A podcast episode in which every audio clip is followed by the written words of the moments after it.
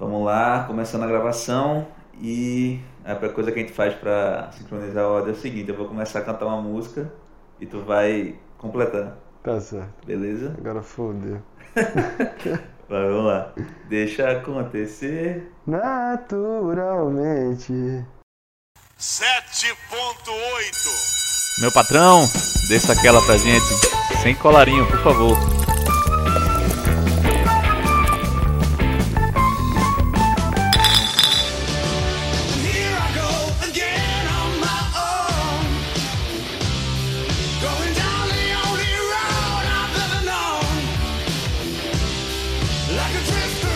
Fala galera! Tá começando agora o nosso sexto episódio do Sem Colarinho. Então afrocha a gravata, abre aquela cerveja e vem com a gente. E hoje aqui eu tenho um cara aqui, amigo de longas datas, que já passamos por algumas boas histórias juntos aí.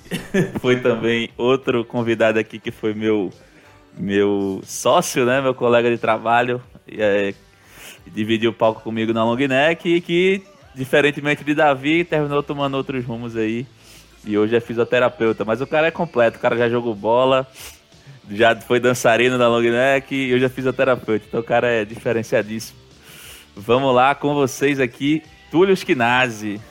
Fala galera, que prazer, meu estar aqui com você. Eu escutei todos os podcasts. Todos, todos, Que honra, que honra. E eu tô muito feliz de estar aqui e eu tenho certeza que vai ser muita resenha que vai sair. Vai ter muitas boas histórias aqui, né? Vai ser muita É, vamos, vamos tentar não, não se comprometer muito. né?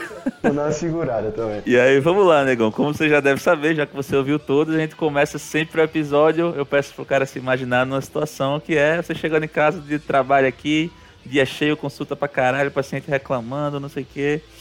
E aí você chega em casa, tá cansadão, você só quer relaxar um pouco, botar o pé pra cima do sofá, abrir uma cerveja e colocar uma musiquinha pra relaxar. Que música é essa que você coloca, cara? Sem dúvida, colocaria ali, ó, baixinho, tomando minha cerveja, Jorge Aragão, moleque atrevido. Porra, essa sim. Isso não é uma música não, isso é uma canção.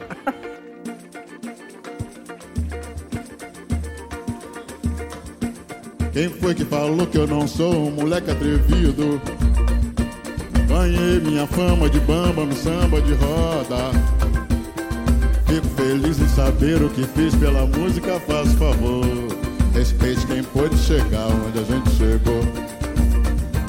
Também somos linha de frente de toda essa história. Nós somos do tempo do samba sem grana, sem glória. Não se discute talento, mas seu argumento me faça um favor. Respeite quem pôde chegar onde a gente chegou. E a gente chegou muito bem, sem desmerecer a ninguém. Enfrentando no peito um certo preconceito e muito desdém. Hoje em dia é fácil dizer que essa música é nossa raiz. Tá chovendo de gente que fala de samba e não sabe o que diz. Por isso vê lá onde pisa, respeite a camisa que a gente suou. Respeite quem pôde chegar onde a gente chegou. E quando pisar no terreiro, procure primeiro saber quem eu sou. Respeite quem pôde chegar onde a gente chegou. Oh, respeite quem pôde chegar onde a gente chegou. Respeite quem pôde chegar onde Isso a aí é gente uma poesia, Essa cara. é muito boa, porra. Então vou foder. Outra pergunta clichê aqui, que eu gosto de começar, é: eu quero saber quem é Túlio Skinazzi, mas você não vai poder falar nada do que você faz, fisioterapia, de porra, não, eu quero saber quem é você. Cara, eu sou um cara sonhador. Sou um cara muito perseverante.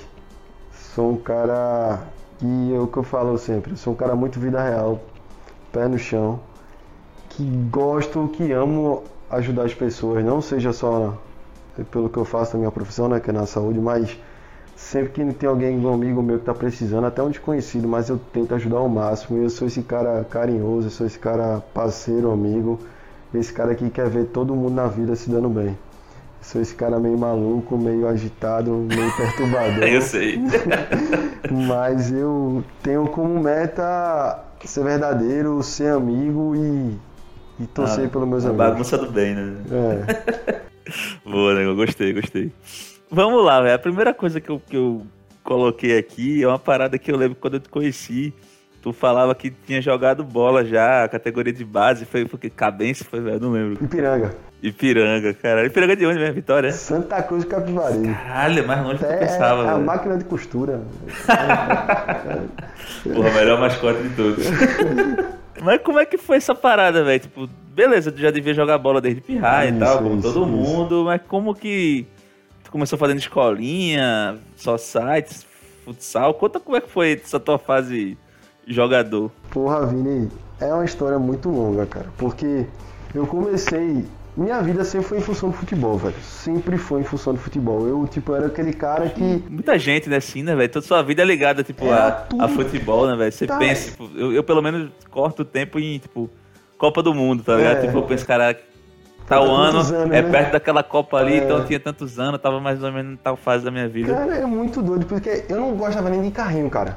Tu me, se você perguntasse tipo de é, carrinho, eu nunca nem queria saber. O meu negócio era tipo pegar dois bonecos, uma barra de, de futebol de botão e uma bolinha de gude e fazia, imaginava vários jogos ali. Boa. E aí desde criança foi assim. E aí com 8 anos de idade eu estudava num colégio aqui em Recife chamado BMQ. E é um colégio extremamente pequeno, que é da- do Sim, maternal à quarta série. E lá, o primeiro time de futebol, de futsal no caso, eu fui eu era o mais novo da turma e eu tava lá presente. E aquilo ali, cara, foi onde começou tudo. Que tipo, eu fazia essa escolinha lá de futsal e eu era tipo como um destaque lá, pô, tu joga muito e tal, não sei o que, eu isso com 8 anos de idade.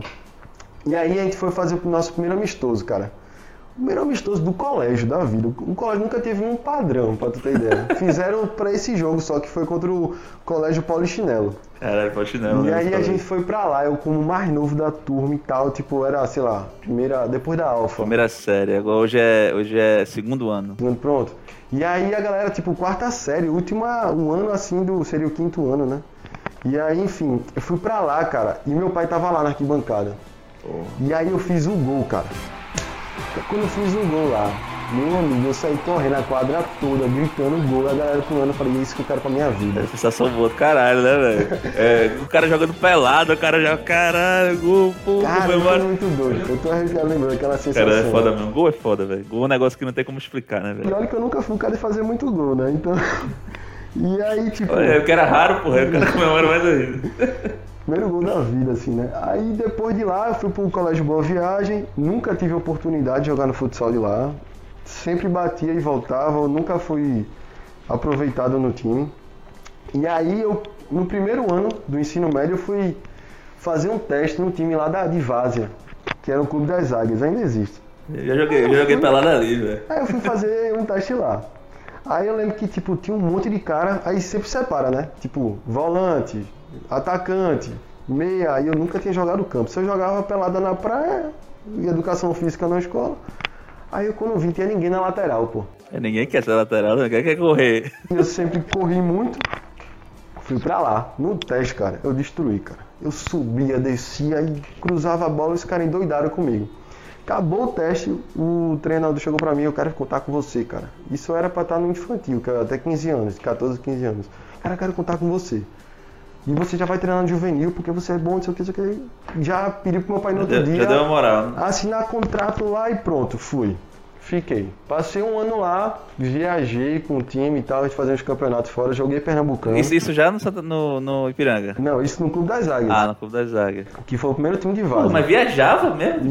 Parada. viajava pros times interior jogar aqui. Cara, não tô ligado, eu não sabia que, tipo, que em Pernambuco tinha várzea assim, não. Eu, ouço falar muito de São Paulo e tal. Não, a gente via. pô, tá bom que a viagem foi pra uma cidade chamada Canhotinho. A gente foi, viajava e tal, e jogava Pernambucano contra Santa, Náutico Esporte, normal. E sempre era um pau danado. Sempre era cacete. Quando a gente jogava na nossa casa, pra perder era difícil. Sei que aí no segundo ano lá, eu já não tava sendo tão aproveitado. Aí me chamaram também pra jogar beat soccer, lá no Sesc de Piedade.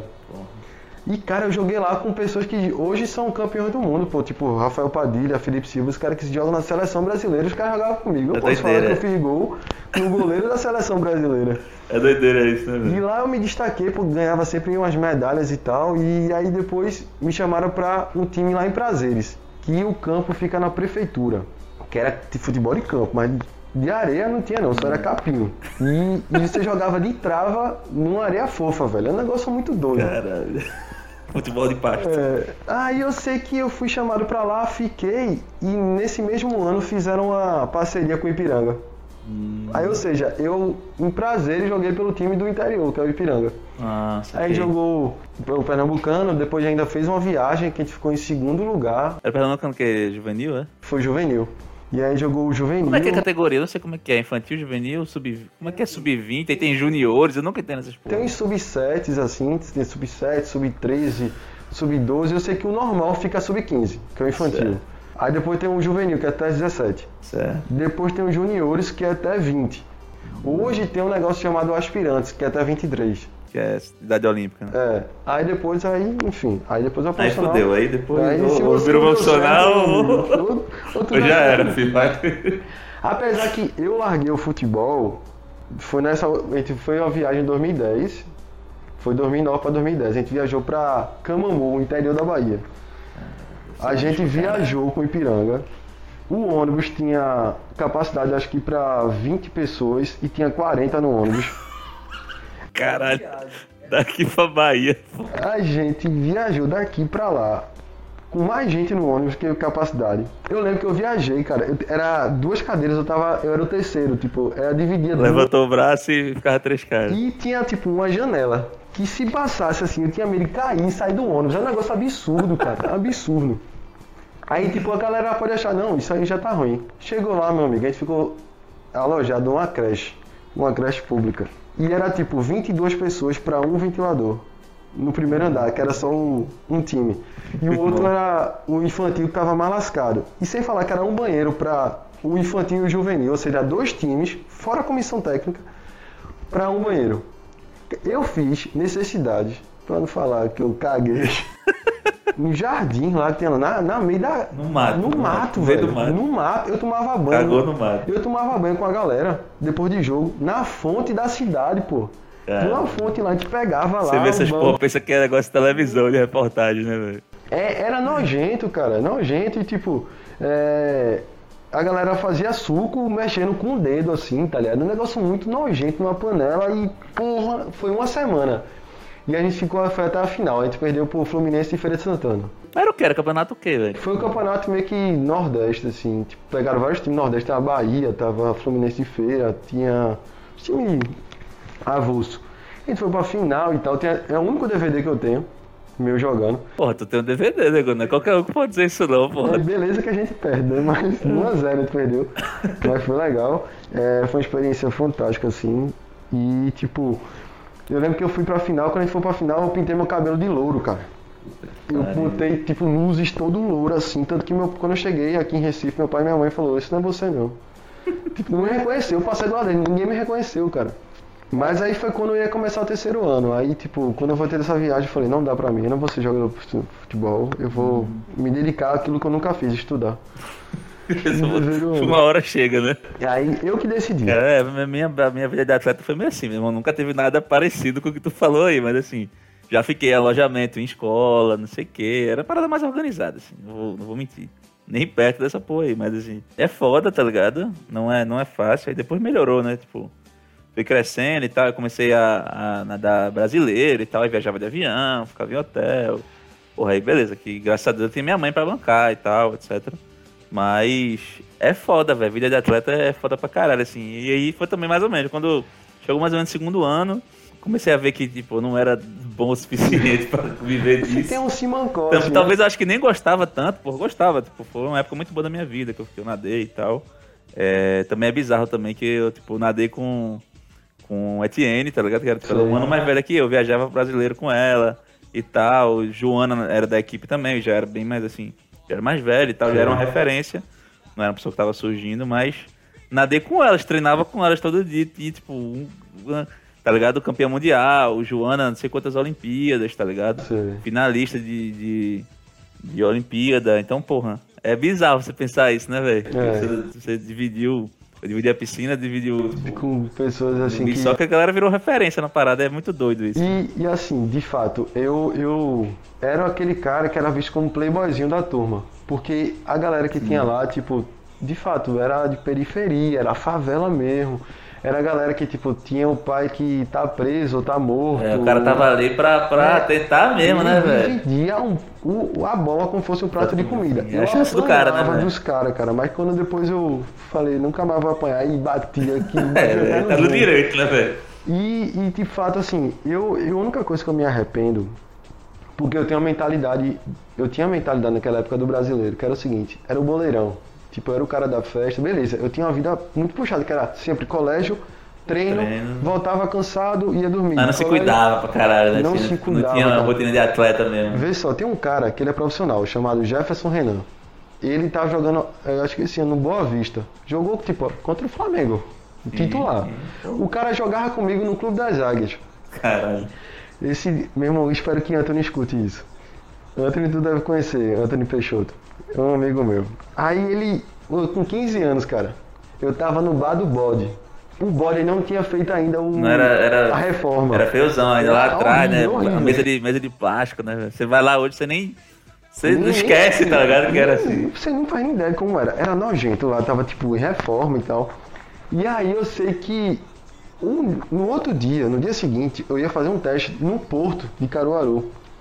E aí, velho, eu bebendo pra cacete. Bebendo, bebendo. Eu e Anthony, 15 anos de idade, bebendo, bebendo, bebendo. Aí os caras, meu irmão, tu vai ter que viajar de 5 horas da manhã. Eu falei, "Oxe, tá de boa, pô, 3 horas da manhã no bar.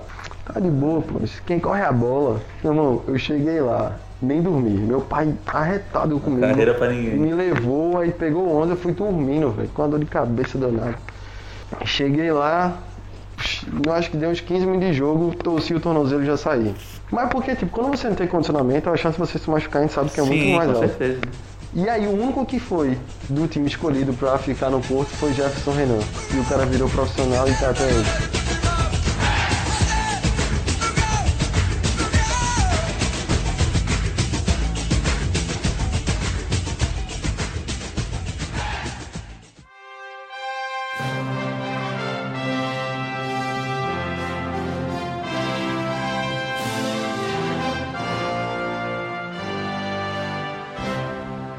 Mas e aí, e, tipo, quando tu viu que não era isso que, que tu ia fazer pra vida e tal, como é que foi tua decisão de fazer fisioterapia? Já era teu primeiro plano? Não era? Tu descobriu no meio do caminho? Como é que Nada, nada, nada. Eu...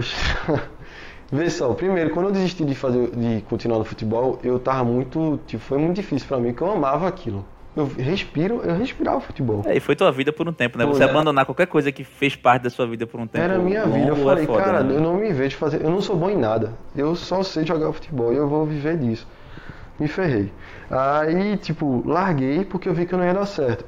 Nunca estudei na vida. Eu tenho, um- tipo, lá no Boa Viagem, eu tenho, tipo, uma. Eu entrei na quinta série lá e foi o terceiro ano. Todos os anos, de que eu entrei até sair, eu fui pra final. Todos. Tipo, a minha meta era passar de ano. Consegui Não reprovar. consegui com êxito, mas todo ano era perreio para passar. Porque eu não via sentido em estar ali estudando aquilo. Tá Se ser jogador de futebol. E aí você ganha o rótulo de burro. Então, tipo, eu sempre na- nas é provas ficava, era selecionado por nota nas provas. E eu ficava, tipo, brigando entre o antepenúltimo e, o penu, e a penúltima sala, tipo, dos burros. Sim. E eu não queria ir pra última, que era os quem já pô. morreu. Tá ligado? Eu- Os últimos é que ele morreu. Os outros caras que, É, os caras que já só esperando Deus levar, né? É. E eu ficava sempre ali naquela inércia de, pô, meu irmão, tô lascado, mas chegava no final do ano, eu ia lá e passava. No sacrifício e tal, mas passava. Chegou o terceiro ano, imagina, tu nunca estudou nada, tu não tinha, tu não, não tinha nenhuma pessoa que te inspirasse pra fazer alguma profissão. Todo mundo que é atleta tem esse pensamento que eu acho um erro de, tipo, fazer educação, educação física. E eu não queria fazer educação física. Porque na minha cabeça eu, eu pensava, não é assim, que a galera fique bem claro isso, mas tipo, eu tenho na cabeça de quando eu fizer 50 anos ninguém vai me querer como profissional. E eu sempre pensei nesse negócio, tipo, meu Deus, eu não quero viver uma vida de tipo, ah, eu tenho que trabalhar e não sei o dia de amanhã, eu tenho que estar sempre trabalhando, minha aposentadoria, eu já pensava nisso. E aí eu falei, e eu tinha escutado uma vez uma tia minha falar para um primo meu, faça fisioterapia, acho que eu tinha uns 12 anos de idade, faça fisioterapia, é a profissão do futuro. Eu não sei que porra. Por quê, Eu velho? lembrei disso. Aí eu, tipo, eu cheguei a botar. Você já falou isso pra tua tia? velho? Já, já falei isso pra ela. E ela, tipo, nem lembra disso. E ela ainda falou com um primo meu que fez administração, tá ligado? Caralho. Eu fui. É, no- na UPE, no seriado, fiz Educação Física, levei pau. É, na, no PE tradicional, Educação Física, levei pau. Na, eu fiz FBV, cara, a faculdade, a- o vestibular da FBV, só pra passar de ano no colégio. Botei administração, passei. Fiz, aí eu lembro muito quando tava escolhendo pra UFPE, eu passava assim o- no mouse assim, escolhendo o curso. Caramba, será que eu vou fazer arquitetura, cara? Eu, eu sou bom em The Sims. Vê minha cabeça, pô. É, eu sou bom em The Sims. Eu vou fazer então. Não, mas pô, tu é doido, tem cálculo, eu sou burro. Mas se eu for burro em tudo, então eu não vou fazer nada. Eu ficava nesse negócio. Cara, cara, é muito, é muito doido o cara ter que escolher o que vai fazer da vida com 17 anos, né, velho? O cara não fez nada, o cara só fez ver aula a vida toda, tá ligado? Exato, cara. Eu falei, meu irmão, já sei. Eu vou fazer fisioterapia. Aí o melhor, isso eu falo em palestra, tá? Por isso que eu posso falar aqui à vontade. Fisioterapia, vou fazer fisioterapia, por quê? Vou usar um jaleco, vão me chamar de doutor e tem mulher pra caralho na sala. E aí, pô, eu fui fazer fisioterapia por Eu não sabia nem que a fisioterapia fazia. Pra mim, a fisioterapia era o cara que tá na cadeira de roda, ele vai voltar a andar. E só. Tá ligado? E pra mim era isso. Eu fiz fisioterapia por conta disso, porque eu, ia ter um jaleco, ia me chamar de doutor.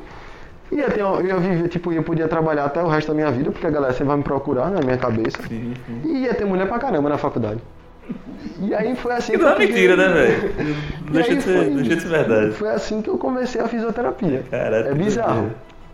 É bizarro. Mas aí, tipo, na fisioterapia, eu falei, pra mim mesmo, cara, eu tenho que trabalhar com esporte. Porque eu amo esporte, Eu eu, tenho que trabalhar isso. com, com esporte. Então, tipo, eu não sabia que o fisioterapeuta fazia, mas eu sabia que eu ia estar ligado na área de esporte. Sabia que time de futebol tem fisioterapeuta, né? Apesar de nunca ter passado por um departamento médico, Sim. porque meu- os lugares que me ofereciam pra mim era É. gelo e oração, o tratamento. Tá machucado, gelo e oração, gelo e oração. Era isso. No máximo Tilenol, né? E aí, logo depois, Vini, quando entrei na faculdade, foi quando eu aprendi o que era fisioterapia. Foi quando eu rompi o ligamento do joelho. Foi até já tava no Cara, início da lesão, banda. lesão de jogador mesmo. Foi, Né? rompi o ligamento do eu lembro mesmo, tô, tô fodido. Eu, eu indo pra, pro show de muleta e, tipo, mancando Cara, no show. eu te esqueci disso completamente. Eu lembrei agora, veio 15 cenas do. do, do Tu, tu lembra com a parada eu no subi joelho. uma vez no trio elétrico me sustentando Sim. por conta que eu tava de muleta? Acho que foi no bloco da bodega do Rafa. Foi na bodega do Rafa. Verdade, verdade. E aí pronto, aí eu conheci a fisioterapia quando de fato eu fui é, paciente. Entendi, velho. Mas e, e aí, tipo, como é que foi, tipo. É simplesmente caralho, do nada eu percebi, caralho, eu gosto disso aqui. Tipo, foi um negócio muito. Nada, nada. Ou foi um processo de Foi um tudo? processo, foi um processo. Primeiro que sim, quando eu entrei na faculdade eu falei, cara, zerou. A vida agora zerou. Agora eu posso ser bom. Porque até então, é, na escola eu fui medíocre. No futebol, beleza, eu consegui viver um sonho. Pra mim, fui bem. É ou não, é que nem eu falo da long neck, velho. Tipo, a long neck pra mim eu vivi um sonho. Tipo, eu queria ser músico, eu queria tocar, tá ligado? Eu queria ter uma banda. E foi, tipo, não foi uma banda que, caralho, estourou, ganhou o Brasil, tá- foi pro Faustão, tá ligado? Mas, porra, toquei, tipo, em vários lugares que eu ia e via bandas legais tocando e tal. Tive, vivia a vida de músico ali. Então eu considero que eu, que eu realizei o sonho, tá ligado? É, então acho que deve ser exato. uma parada parecida que tu pensa no. Exato. E Com aí relação um ao- sonho. Pô, futebol. massa. Aí agora, é, tô aqui na faculdade e agora tem que dar certo. Porque se eu não for bom nisso, eu não sou bom em nada. Eu sempre tenho isso na minha cabeça. Eu tenho que dar certo nisso. Eu não tenho cara de falar pros meus pais, falar, ó, não é isso que eu quero não. Porque nem eu sei o que queria. Então, tipo, passei na Universidade Católica pelo remanejamento. Remanejamento. Cara, esse, esse foi o medo do caralho do meu pai quando eu falei que ia trocar de faculdade, velho. De ficar sem saber o que fazer, né? ficar- você não vai fazer isso, não. Eu tive um primo que, que, que trocou várias vezes de curso, demorou pra caramba pra se formar. Ele, você não vai ser. Não vou falar o nome do cara aqui, velho. Você não vai ser que nem ele, não, não sei o que e tal. Mas eu, não, pai, vai dar certo, não sei o que lá e tal. E deu, né? No final deu, mas. Eu tinha esse medo de falar, meu irmão, não posso dar errado na vida não, cara. Eu não posso dar errado. Aí, beleza. Entrei na faculdade. Foi tudo do jeito que eu imaginei. Mulher pra cacete. Festa. Me juntei com os caras que já haviam sido reprovados. Inclusive, vou falar o nome dele aqui, Tenebroso. Então, tipo, não tinha homem na sala, tinha eu e mais dois. Mas, tipo, os caras logo saíram da faculdade, só tinha eu e mais 50 mulheres. Então, tipo, foi muita resenha, é, foi muita festa. E aí eu me juntei com os caras que também queriam só resenha, que não queria nada. Primeiro semestre, levei pau em Anatomia 1. Deve ser cadeira que prende É, tudo. é né? tipo cálculo 1 pra Calculou, vocês. tô ligado. Aí eu falei, meu Deus, eu vou ser burro de novo, cara. É possível. De novo, velho. E o buraco aqui é mais embaixo que eu reprovei. Aí até hoje eu escondo meus pais que eu reprovei. Deu um jeito lá, passou. Segundo semestre. Segundo semestre pra mim da faculdade foi um dos mais doidos da minha vida. Reprovei uma cadeira, outra. Passei anatomia, mas reprovei fisiologia. Que é uma cadeira também pesada. Reprovei. Rompi o ligamento do joelho. E aí, quando eu tipo, já tinha me desiludido muito do futebol, ter rompido o ligamento e tal, meio tristão, tava eu um dia, não sei quem me chamou pra fazer um pagode. Tô andando pro Transatlântico e encontro você, o Wilton, Biscoito, Caio, Rafael Patrício, Túlios e uma galera assim avulsa fazendo pagode. Não conhecia vocês, só conhecia Caio porque tinha estado Eu só comigo. conheci o Wilton. Eu só conheci o Wilton. Quando vê, meu irmão, a gente começou a fazer uma parada que pra mim mudou minha vida. De fato, porque tipo, eu vinha de uma desilusão do futebol, tava malzão na faculdade, e aí, imagina, meus pais nessa época. Vou falar pela minha mãe. Caralho. Minha mãe queria que eu largasse o futebol de todo jeito.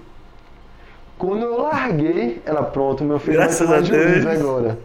Aí começa a faculdade e tal, quando vê, começa uma banda de pagode. Esse filho não quer porra nenhuma da vida. Aí fala, puta que pariu, essa porra já meteu logo o fiéis. Pô, fala, ó, quer saber? Tu vai fazer fiéis agora 100%, eu não vou pagar mais nada, tu se vira. E vira depois desse formato pago. Canta aí, todo dia 10 é uma lapada que eu pago. É, depois, meu pai, o sonho dele sempre foi atleta, ser atleta. Aí ele me viu sendo atleta. Ele, pô, esse cara, meu sonho aí. Meu pai sonhava ser músico. Meu avô proibia ele de ser músico. Quando ele me via tocando, cara, ele se arrepiava e se emocionava. Então, pro meu pai tava tudo certo. O único problema é que eu não estudava. Aí eu, putz. Aí beleza. Ou seja, eu fui salvo pelo meu pai. Meu pai me incentivava na banda. E aí, cara, vê que doido. Quando tava tudo dando errado na minha vida, aí surgiu vocês da banda. E aí na banda a gente pode passar aqui. É, um do dia centro das áreas, a gente vai fazer, a gente vai fazer, velho. Fazer- vai ter que ter um programa Tipo, de como foi. só da banda, só da história da banda, como começou, de como das histórias do centro que tudo. tem, E velho. aí, eu não sei, você não, não chegou a tocar no Samba Recife não, né? Não, não cheguei. Eu tinha acabado de sair. Pronto. Eu saí no começo de 2013, aí vocês tocaram no final do ano de 2013. Pronto, então a, a gente conseguiu com a banda, bem resumidamente, viajar para outros estados. A gente conseguiu na banda CD, a gente conseguiu prêmios, a gente conseguiu. Tocou em todo é, canto aqui em Recife praticamente, né, velho? televisão. E aí pra mim, velho, toquei no Samba Recife. Foi em 2013 isso. Toquei no Samba Recife. Cara, já cheguei no ponto, então tá na hora de, de parar. Nesse mesmo momento, eu tava estagiando lá no Náutico. Porque eu via meus amigos, todo mundo ganhar dinheiro estagiando. E eu falei, cara, eu tô ferrado, porque na área de saúde você não ganha dinheiro estagiando. E até para arrumar estágio é difícil. E aí eu tava já no quarto período, já tinha parado de reprovar, só reprovei duas cadeiras no curso todo. E aí já tava bem, cara, já tava falando, eu quero que a galera me veja como fisioterapeuta. E aí foi quando começou a dar esses starts. Pra tu ter ideia, teve um start na minha vida que foi muito doido, que eu falo isso pra todo mundo também. Eu tava num curso, que era a formação em quiropraxia. E aí só tinha gente que era formado, já estava trabalhando, aí tinha seu consultório, tinha tua clínica, e eu lá, quarto período, quinto período de faculdade. E eu lá, dor brincão na orelha. Dor brincão, tipo, tatuagem, regata, vindo nos cursos. Eu não sei que porra deu, Vini. Eu olhei pra galera. Olhei em volta assim, todo mundo. Falei, pô, todo mundo bem, velho, todo mundo ganha dinheiro. Velho, quer saber? Vou conseguir Vou botar pra fuder. Tirei meu brinco, velho. tirei Mentira, meu brinco, pô. foi. Eu tirei o brinco. Tá pra fuder. Tirei o brinco, decidi que ia sair da banda. E falei, eu agora vou viver em função da fisioterapia. Caralho, velho. E aí eu tirei. Mesmo, parece que o brinco. Eu nunca mais usei brinco depois disso. Eu não sei que porra tem a ver o brinco, mas. Porra nenhuma, velho, né, velho? E foi o ponto inicial. Falei, agora eu quero que todo mundo me veja como fisioterapeuta. Cheguei, a- na época da banda também, cheguei a falar com a mãe de Pedrinho pra estagiar lá. Passei quase um ano lá no hospital sem ganhar um real. ia pra lá toda segunda-feira, passava de uma da tarde até seis da noite, sem ganhar um real, numa área que eu não gostava, que era de respiratória e UTI. E aí, depois fui chamado pelo Náutico. Aí imagina a minha cabeça, um cara que sempre sonhou em estar trabalhando com esportes. Um cara que, de fato, sou torcedor, sou alvirrubro, é, que sempre ia para estádio com meu pai. É, e aí tá um dia lá assinando um contrato no, no- lá nos aflitos, É como foda, estagiário. E você indo lá para É trabalhar. de uma forma que você não imaginou, mas porra. E Você sendo, tá lá, sendo né? da minha profissão, velho, eu tava realizado. Foda, então foda. tudo isso foi em 2013 e aí foi quando eu resolvi sair da banda e aí falei, cara, é agora que eu vou dar o meu melhor na fisioterapia.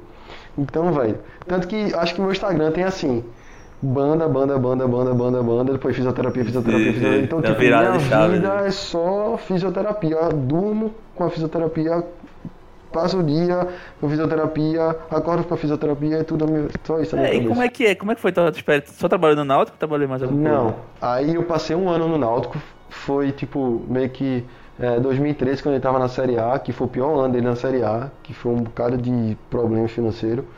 Aí depois ele começou 2014, aí por redução de custo, não sei o que, saí. Foi até na época de Lisca, primeiro ano de Lisca, aí saí. Eu ficava sempre com a base, tá? Eu não ficava com o profissional não. Apesar que, tipo, tem o Diego, o zagueiro do Náutico hoje, que ele foi meu paciente lá. Tem muitos jogadores que são profissionais que foram meus pacientes. Renato do Salgueiro foi campeão agora pernambucano, um cara foi um, trabalhou lá comigo. E aí saí de lá. Isso eu saí numa sexta, cara, saí mal pra caramba. Isso porque eu ganhava uma bolsa lá de mil reais e trabalhava duas horas por dia. Porra, bom demais. Eu tava sobrando. Então era tipo, eu todo o salário eu gastava em curso. Todo o salário era falar, em curso. A gente vai falar disso aí depois. E aí, é... então, tipo, eu tava muito bem, cara. Tipo, eu tava na metade da faculdade, com muito curso que a galera não, que era formado não tinha. E aí na sexta-feira eu saí, na segunda-feira eu tava. É, já tinha sido chamado para outra clínica que eu trabalho até hoje. Que eu fui estagiário dela, até hoje estou lá trabalhando. E logo depois me chamaram para o esporte. Meu professor, que hoje é fisioterapeuta lá do esporte, o Bruno Gilberto, ele me chamou para ficar trabalhando com ele, estagiando com ele é, no basquete. Na época, não no Sim, feminino, mas no masculino. Sim, sim. E aí foi, aí fiquei nesses dois lugares durante a faculdade toda. Quando eu tava no décimo período, cara, o último período da faculdade, eu tava naquele negócio de nervosismo, né? E aí, como é que vai ser e tal? E a faculdade fazia uns horários ridículos que não que impossibilitava você estagiar. Isso pra mim me matava, é foda, velho. né, velho? Isso Porque, é poxa, merda. você na último, no último semestre da faculdade, você presta para entrar no mercado de trabalho. E eu sempre falei, pô, minha, minha profissão é, é totalmente prática. Eu preciso tocar no paciente o tempo todo. Você precisa estar lá na vida real com o paciente, é diferente do que paciente clínico de escola. Paciente clínico de escola, com todo respeito, ele fica bom em qualquer coisa, pô. E ainda vai ficar lá 10, 20 anos, pô. Ele, quer, ele gosta da resenha, tá lá na clínica de escola com os alunos. tá entendendo? E aí, eu lembro até que teve uma aula inaugural lá, que todo início de semestre uma aula inaugural na Católica. E eu discuti, pô, com a professora na frente de todo mundo, microfone por conta desse negócio de estágio. Briguei mesmo. Na frente de todo mundo e falava que era errado. Chutou o balde. Chutei mesmo o balde. E engraçado que nesse mesmo dia, um, foi um fisioterapeuta lá, que é o dono da clínica que eu trabalho, foi dar uma palestra. Quando acabou, eu tava indo embora e ela tava conversando com ele, com esse professor, com esse palestrante que é o dono da clínica. Aí ele me viu, ele chamou, Túlio, Túlio, olha cara, é, eu sei que esse semestre você não vai poder estar lá estagiando com a gente, mas ó, assim que você se formar, eu já separei um horário para você, para você trabalhar com a gente. Assim que você pegar seu, seu crefito, que é o nosso conselho, Sim, sim. você já pode trabalhar na- com a gente, na frente dela, que ela me esculhambou assim. Foda, foda. Eu olhei pra ela assim, fiquei calado, tô tipo, chupa agora. e logo também em maio, eu me formava em junho. Em maio, o meu professor lá do esporte, ele foi assumir o futebol do esporte. E aí falou, Túlio, eu quero você como fisioterapeuta. Você, eu sei que você não tá formado, você vai ser o fisioterapeuta daqui. Ou seja, antes de estar formado já tenho 12 empregos, certo? E, enfim, foi um negócio assim que eu fiquei, putz, velho. Já, já tô relaxado agora.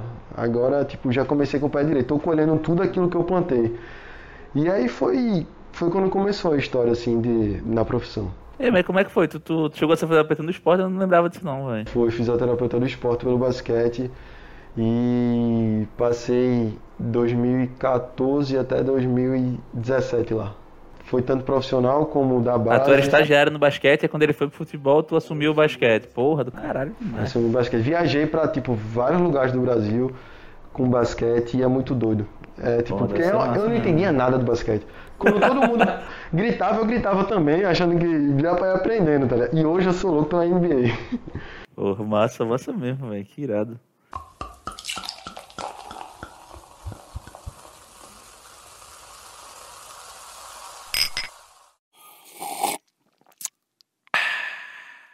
Tu trabalha com futebol femi- feminino também, acho que hoje ainda, né? Foi, foi. Hoje eu sou fisioterapeuta lá do Náutico com futebol feminino. E eu falo isso pra todo mundo. Eu, eu acho que eu virei feminista agora. Cara, isso quer dizer, como é que é, meu irmão? Porque tu- tu- todo o perrengue que tu já falou aí do futebol masculino, cara, eu imagino feminino, velho. Porra. Cara, antes do, do futebol feminino, eu passei ainda pelo futebol 7 do Náutico. Sim. A gente foi campeão até do Nordeste, passando pelo esporte interativo. Tem um vídeo muito doido, tipo, a gente ganhou nos pênaltis, pênaltis não, que se chama shootout. Que é o cara Sim, vai carrega a chutando, bola chuta. e- A gente foi campeão do Nordeste, tipo, foi muito doido lá pelo esporte interativo, transmitindo o Brasil todo. É, depois eu ainda fui pro Cabense jogar, jogar não, desculpa, trabalhar pela série A2 do Pernambucano. Meu amigo, Série A2 feminino. não, masculino. Ah, masculino. Masculino. Cara, teve um, um ano, foi acho que 2018. Ou foi 2019. Cabense, 2018. Cabense e Flamengo de Arco Verde. Lá no Gilene de Carli, ou seja, lá no Cabo de Santo Agostinho. Aquele estado, aquele estado, aquele- aquela na, na beira da BR ali, né? É. Quem ganhasse subia de divisão pro, pro primeira divisão do Pernambucano. E aí, meu amigo, estádio lotado. O cabo todo foi pra esse jogo. meu amigo, você querendo ver 1x0 Flamengo. Caramba. Ai, de putz, velho. E não, e só pra detalhe, quando eu entrei no estádio, vi aquele estádio lotado, bomba, bu, bu, bu, bu, estourando, rojão, fogos, o bandeirão. Eu falei, cara, eu amo isso. Eu amo Foda, isso. foda, foda. Aí sim, beleza, 1x0. Aí quando veio a gente empatou, velho. 1x1. A- Meu irmão, o estádio foi abaixo. O cara, é isso que eu quero viver pro resto da vida. Aí quando veio, acabou 3x1 pros caras. Caralho, que merda. Quando no intervalo do jogo já tava 2x1 pros caras, roubaram, entraram no nosso vestiário, roubaram alguns pertences do- dos atletas. Quando tava 3x1, começaram a jogar lata de cerveja no- em cima do nosso Do banco, do no negócio banco de do- reserva. Aí foi um rolo muito grande. pensar. foda, velho. Então, tipo, já passei uns aperreios. Aí fui pro futebol feminino. É, eu fui encarar essa, esse desafio. Mas já foi direto no Náutico? Foi direto pro Náutico. Fui encarar esse desafio. O... E aí, tipo, de fato, a gente vê muita coisa errada. Muita coisa, muita coisa, muita desvalorização. É, Você vê que o futebol feminino no Brasil é, tipo, é negativo. Agora que tá melhorando, porque é obrigatório os clubes terem futebol feminino.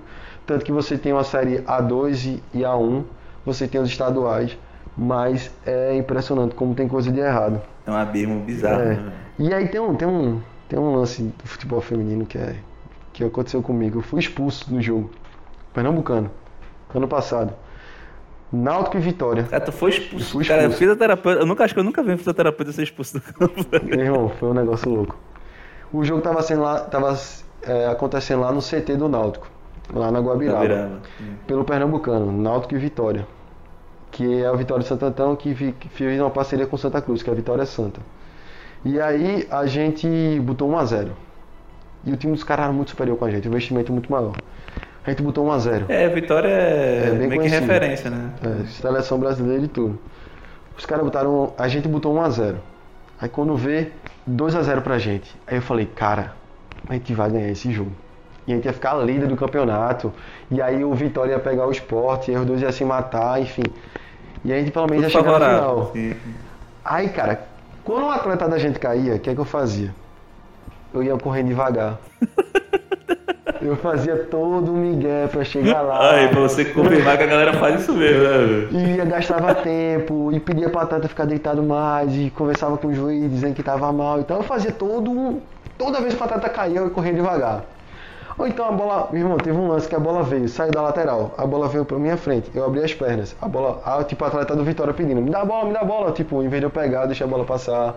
Aí ela me empurrava, aí eu. Enfim, era só rolo. Eu sei que tava 2x1 o jogo. pra gente. Aí um atleta da gente caiu, machucou. Aí eu fui correndo bem lento. Aí as atletas já ficaram no pé do ouvido do, treina, do, do juiz. Ele tá demorando, ele tá gastando tempo, ele não sei o que, ele tá fazendo sério, tá fazendo sério. Aí eu fui atender a atleta. Quando eu fui levantar ela, ficou a atleta do Vitória tudo em cima de mim. Aí eu botei uma mão assim, meio que pra afastar as Sim, atletas é. Abrir do espaço, Vitória pra ninguém tocar na, na minha atleta. Meu amigo, quando eu fiz isso, eu encostei meu braço no rosto de uma atleta do Vitória. No que eu fiz isso, eu- me empurraram. No que me empurrou, cara, eu me joguei no chão. E caí no chão. Vou fazer cera, eu faço também. Eu caí no chão na hora. Eu falei, se lascou ela. Ela vai ser expulsa. Sentando no chão, eu senti uma bolada na cabeça. Tipo, pegaram a bola e jogaram na minha cabeça. E depois me empurraram. Caralho. Quando me empurraram, eu falei, fudeu. Aí eu me levantei. No que me levantei, começou o time do Vitória querer bater em mim. Aí as atletas começaram a ficar na minha frente. Tipo, me protegendo. Quando eu olho, meu amigo, vem toda a comissão do Vitória pra cima de mim. Aí começou a vir preparador físico, treinador, aí veio os caras. E fodeu, E né? aí veio o meu treinador ficar na minha frente, tipo, me afastando. Venha, venha, não venha não, venha pra cima dele não. Eu falando, meu irmão, eu não fiz nada, só gritando, não fiz nada, não fiz nada, não fiz nada. E, e lá no CT são vários campos. E aí eu tive que correr pra o campo onde tava tendo o jogo do Sub-15 do Náutico. Pra ninguém mexer comigo, cara. Aí eu fui expulso e a zagueira dos caras foi expulso. Ou seja, o time tá lucrando, pô. Não, com certeza, lógico. Foda-se os fisioterapeutas, né? E aí, enfim, a gente perdeu o jogo 3x2. Caralho, que merda. Porra, tá o perfil do caralho. Vai te fuder, O velho. meu carro tava do lado do ônibus do Vitória. Eu tive que esperar a delegação ir embora pra eu sair do campo. Pra ninguém saber que era meu carro, enfim. Foi. Isso foi É porque não tem como, cara. Eu acho que é muito, tipo, eu sempre fui atleta, então eu, eu vivo aquilo ali. O cara entra na parada Eu mesmo, né? Não é, não é só a profissão, né, Eu velho? fico com raiva, eu xingo o juiz, é cacete o tempo todo. Então, tipo, é doido, é doido. Outra Isso parada, já- não é- é só um trabalho pra tu ali, tu tá tipo, vivendo o teu, o teu sonho que tu teve, só que de outra forma, Exato. né, velho? Pra- Só pra finalizar esse negócio de ser expulso, eu já fui expulso também no futsal, fisioterapeuta. Ano passado também. É, Taça Brasil, Sub-15, é, eu tava pelo time do Madureira. O time do Madureira me chamou pra ficar lá. Madureira, que Madureira. Madureira do Rio. Era Caralho. Taça Brasil, aí o Madureira me convidou aqui em Pernambuco pra ficar lá com eles pelo campeonato. Porra, que doideira, mas foi onde? Lá no. Foi lá no Santos Dumont, aqui. Ah, Teve Minas, teve Madureira, os melhores times do Brasil vieram pra cá. Porra, massa, velho. Semifinal, Sub-15 futsal. Porque deve ser, mais, deve ser caro pros caras trazer, né? É, então, o é cara caro. pega alguém do. Aí Porra, boa, caralho, massa mesmo, não sabia disso não, velho. foi. Aí até hoje eu tenho comunicação com os caras, pô, gente boa os caras. Fui semifinal, Madureira e Esporte. Madureira é o- era o favorito. A torcida do esporte tava em peso, até a jovem tava lá. Caralho. No, no, no ginásio pequeno. É, Aquele ginásio de Santos Dumont é pequenininho, né? Aí, gol do esporte. 1x0. a to- Parece que eu estaria abaixo, o ginásio. E o juiz roubando pra caramba pro esporte. Aí tal, tal, tal, tal, tal. Aí falaram pra mim. Doutor, doutor, quando a gente fizer um gol, joga água na quadra. Joga água na quadra. Quando joga água na quadra, meu amigo, tem que parar. Tem que parar tipo, pra dar uma esfriada, né, sim, no jogo. Meu amigo, não sei o que, quando veio, no final do jogo a gente fez um gol. Eu não olhei nem pra galera, meu. Eu fui logo pegando um botijão de água, jogando, tá ligado? No meio da galera, na quadra. Aí quando eu joguei, eu já me escondi. Aí, aí o terceiro árbitro me viu. Aí me expulsou. Aí eu tive que passar pela torcida do esporte. Meu amigo. E eu queria falar, cara, eu sou daqui de Recife, pelo amor de Deus, eu não sou carioca não. Não veio me bater não. Mas enfim, a gente perdeu também. 2x1 no final do jogo, Caralho, enfim. velho. Mas são as histórias como fisioterapeuta que ainda fica no sangue o atleta.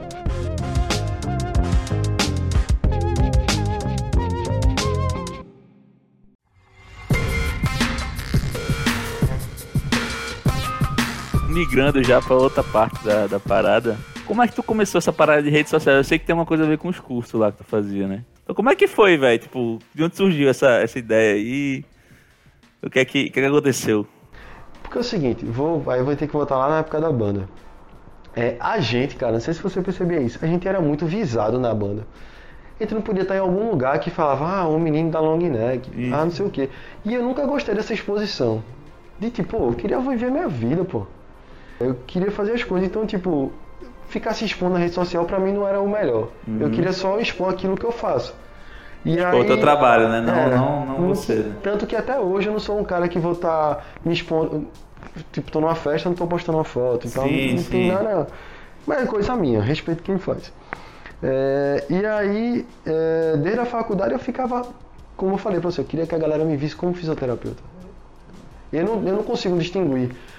Túlio fora do consultório é isso. No consultório é fisioterapeuta. Não, eu sou fisioterapeuta em tempo integral. Se eu sou da resenha, se eu gosto de tomar minha cerveja, mas eu sou fisioterapeuta. Não tem pra onde, sou tempo integral. Então, tipo, nas redes sociais eu começava a fazer isso.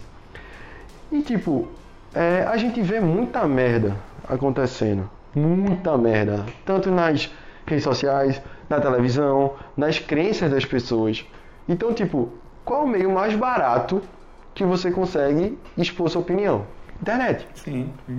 E aí, a- esse trabalho nas redes sociais foi tudo muito natural. Eu começava a expor as coisas e olha que pegou um público, tipo, amigos pessoais, pegou galera que gostava da banda, e aí começou a galera de tipo das faculdades me seguir e compartilhar minhas coisas e tal. Eu chegou um momento quando eu saí do Náutico, eu ganhava uma bolsa de mil reais. Depois eu fui para dois estágios, que ao todo dava 150. Caralho, é melhor não pagar, né, velho? 150, dizendo que É melhor o cara dizer que não recebe. e trabalhava em dois lugares. E aí, cara, é, o que, que eu tive que fazer pra me virar? Cheguei pra um- uma, uma amiga minha, que é a esposa de um professor meu, eu falei que ela vendia curso de fisioterapia. Eu falei, como é que eu faço pra conseguir de graça? Túlio, tu tem que arrumar cinco pessoas, 10 pessoas. Eu falei, eu arrumo. Eu fazia isso na época que eu era promotor de festa, Caralho. fazendo lista free. É, porra. Quantas, quantas e quantas? E aí, cara, e atrás? E eu da faculdade, então eu conseguia fazer as coisas mais. Tinha um lobby muito mais fácil. E aí eu usei a rede social muito pra isso também, pra divulgar curso. E, e que tanto que eu criei até um- uma empresa chamada Physionews, que eu fazia parceria com o lugar de curso, falava, ó, se tu quiser, eu posso divulgar teu curso. Tipo, a página era uma merda, mas eu falava, eu posso divulgar teu curso e tal, não sei o quê. E nesse, até nessa página foi onde eu comecei até a falar de empreendedorismo. Isso na faculdade ainda, tipo, um negócio muito doido, porque eu já me via como empresa.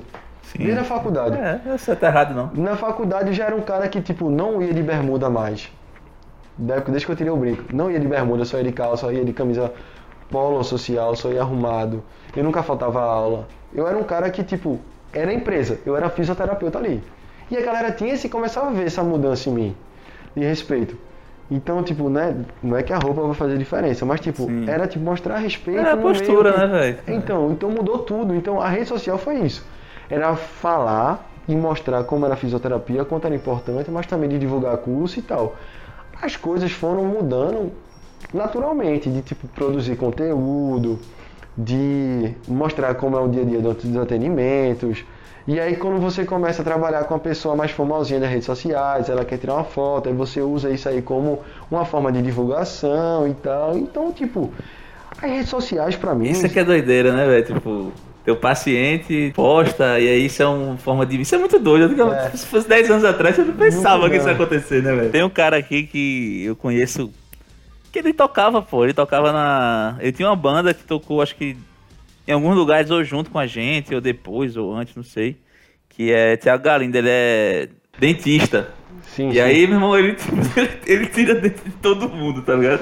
Ele faz aquela, aquela prótese, né? todo mundo, irmão, é, é Troia, é Cook Pobrezinho, é não sei o quê. Irmão, eu acho foda o modelo do negócio bizarro que, meu irmão, deve trazer muito, muito cliente pra ele isso, né, Sim. velho? E isso começou, pelo menos na minha área, com o Filé, o fisioterapeuta do Ronaldo.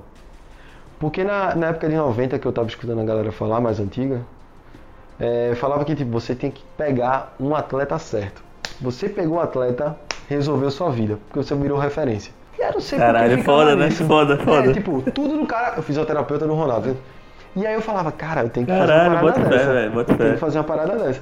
E aí, tipo, é, acabou que começou, tipo, a galera vir pra cá, um famosinho, outro famosinho e tal. Pô, tem um tal chamado, um cara chamado Eric Silva, do MMA, UFC. O brasileiro Eric Silva, fica bem conhecido esse cara. E aí ele uma vez foi bater lá no consultório que eu tinha na academia aqui. E aí, meu irmão, estourou. Todo mundo, caramba, tu atendeu esse cara e tal, não sei o que, não sei o que. não sei o que. Meu irmão, e o cara, tipo, ele tem dois braços, duas pernas, tá tudo igual. O corpo dele é a mesma coisa Mas o cara é muito conhecido, então, tipo, eu via esse potencial Sim. na rede social. E, meu irmão, expande de uma maneira assim, absurda. Sendo que é aí que tá o problema. A facilidade.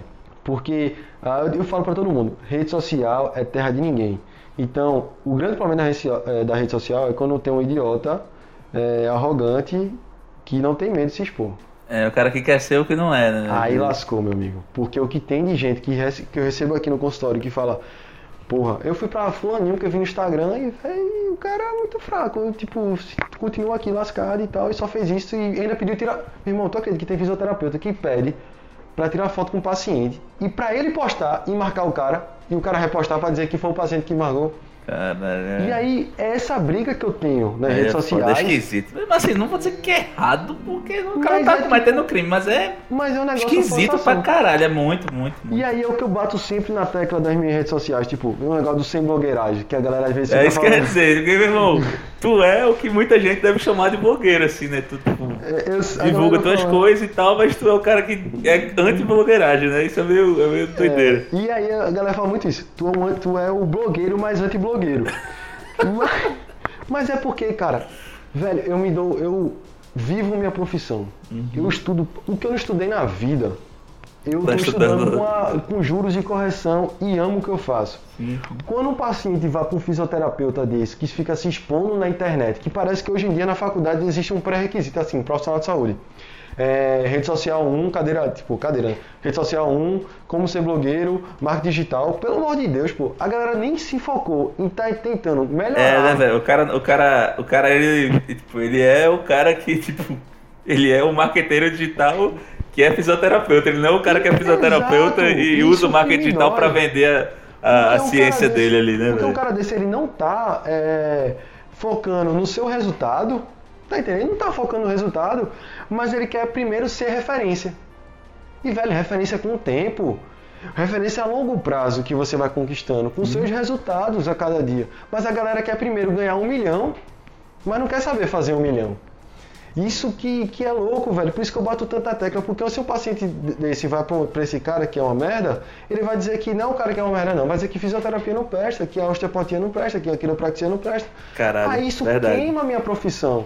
Por isso que eu luto a favor da minha É o negócio do coach, né, velho? Meu irmão, deve ter milhares de coaches aí que, meu irmão, conseguem, tipo, ajudar pessoas a melhorarem sua performance no que for, porque deve ter coach de milhares de coisas. Mas porque virou uma profissão da moda e, e não sei o que, tipo, foda, fudeu a profissão, fudeu o, o, o trabalho. Quer dizer, beleza que quem é bom não, não é afetado por essas coisas. Exato. Mas assim, é, é foda, o cara fica mal visto, uma profissão inteira fica mal visto por causa de pessoas que, que, Exato. que agem dessa maneira, né? Tu falou, Exato. né? O cara, o cara ele quer primeiro divulgar o trabalho, ele quer ser um fisioterapeuta conhecido, no sentido de muitas pessoas conhecerem ele, e não ele ser um fisioterapeuta bom e se tornar conhecido por Exato, causa disso. exato. né, velho? E assim, e o profissional de saúde, ele em muitos casos não é empreendedor. Ele não entende de dinheiro. Ele não entende de administração. Mas ele quer entender de marketing, cara. É um negócio absurdo. Ele, o primeiro foco dele é o seguinte: eu tô na faculdade, cara, eu quero ganhar dinheiro. Já sei. Eu vou fazer um fulaninho físio. Vou fazer fulaninho personal. É, fulaninho nutri. Fulaninho pisque. é, sei lá. Enfim. Cara, beleza, tu quer fazer isso, tudo bem. Mas, cara, primeiro investe em você. Conhecimento. Sim. sim. Depois, pensa em querer fazer teu marketing, teu marketing, cara. Mas primeiro pense em conhecimento. Para depois não ficar postando por aí. Ah, você, eu vou tratar a hernia de disco. Cara, 0,2% das dores na coluna são causadas pela hernia de disco. Ou seja, a maioria das dores de coluna é por milhões de fatores. Ah, existe. Fique na postura certa, cara. Já é comprovado cientificamente que não existe postura certa. Ah, quando você tiver com dor, faça ventosoterapia. Cara, não existe nenhum artigo científico que comprove o efeito da ventosoterapia. Começa a criar o que a gente chama de nocebo, que é a informação negativa que pode gerar um efeito Sim. negativo no paciente. Que eu falo, puta merda, por que tu não estuda antes? Pra depois tu querer falar na rede social alguma coisa, cara. Pelo amor de Deus, mas não. Falam como se fosse referência. Aí eu luto contra esse tipo de blogueiragem na área de saúde. Entendeu? E você vê que geralmente o cara que é foda mesmo, ele não fica dizendo que ele é foda, tá ligado? Ele só dá a opinião dele e beleza, acha o que quiser, né, velho? Saulo que faz muito isso, velho. Eu Até conversei com ele e falei muito isso. que, tipo, ele é um cara que se propôs a viver de rede social, mas que ele é meio que fora do padrão da parada, tá ligado? Ele posta as coisas dele, dá as opiniões, mas ele não usa nenhuma nenhum gatilho desses, de estratégia. Porque você vê, se você, for, você começar a estudar e entender de marketing digital, você vai percebendo que a É, galera faz as mesmas é sempre coisas, a tá ligado? É Não sei o que, é um melhores amigos, é um, ah, baixa meu e-book, ah, não É, sei o que, do tá ligado? E assim, não é que o cara tem, o cara tem que vender produtos. Se o cara tá se propondo a viver daquilo, ele tem que, que monetizar aquilo de alguma Mas eu acho que o forma negócio tá e produtizar, né? Mas aí a galera fica, tipo, replicando uma fórmula pronta e focando em replicar a fórmula pronta e não em, em fazer alguma coisa com a cara dela ali. e Exato, aí, beleza, exato. eu vou criar um produto em cima disso, tá ligado? Vini, eu vou falar pra tu uma, uma coisa que aconteceu nessa pandemia. É, vários colegas de profissão que estavam quebrados, fisioterapeutas que estavam quebrados financeiramente, porque da pandemia estava sem atendente, não sei o que, não sei o que. Sim, sim. Normal, né, E é, é normal, tudo bem. Estavam quebrados, começaram a querer vender cursos online de mentorias para marketing digital para fisioterapeutas, para ser para empreendedorismo na fisioterapia. Se a pessoa estava quebrada, pô. E a pessoa falou para mim que estava fazendo isso. As pessoas falaram para mim que estavam fazendo isso porque estavam quebradas. É, Isso me mata, tá entendendo? Porque, tipo, como é que tu vai vender algo que tu não é? É, isso é foda Tu mesmo. tá entendendo? Isso me revolta, cara. Eu tô até, eu falo até mais alto quando você... Mas isso me revolta de um jeito, porque isso queima a minha profissão. Aquilo que, pô, ó, vê. Comecei a atender 7 da manhã até 9 da noite. Paciente atrás de paciente. Cada um com a bronca diferente. Cada um um mundo diferente. Uma pessoa nunca vai ser tratada da mesma forma da outra. O cara tem que estudar pra cacete. E aí chega um cara querendo mostrar que é referência porque compra seguidor, porque é, faz tráfego, faz não sei o que, faz tudo na internet. Putz, velho. É foda, velho. Isso é esquisito mata, pra caralho, velho. É, Isso me mata. É que nem os caras que, tipo. Hum. Não, é que, não é falar do assunto, que, meu irmão, todo mundo pode falar de qualquer assunto. Eu, eu, sou, eu defendo isso pra caralho. Uhum. Tipo, eu falo de investimento, mas, meu irmão, eu tenho uma migalha, tá ligado? Eu não tenho nada. Eu tenho uma grana pra, sei lá, pagar as contas do mês que vem. Mas assim, meu irmão, nada impede de me falar. O foda é quando o cara se coloca num patamar Autoridade. de autoridade, tá ligado? E aí é foda, velho. O cara que, meu irmão, o cara não.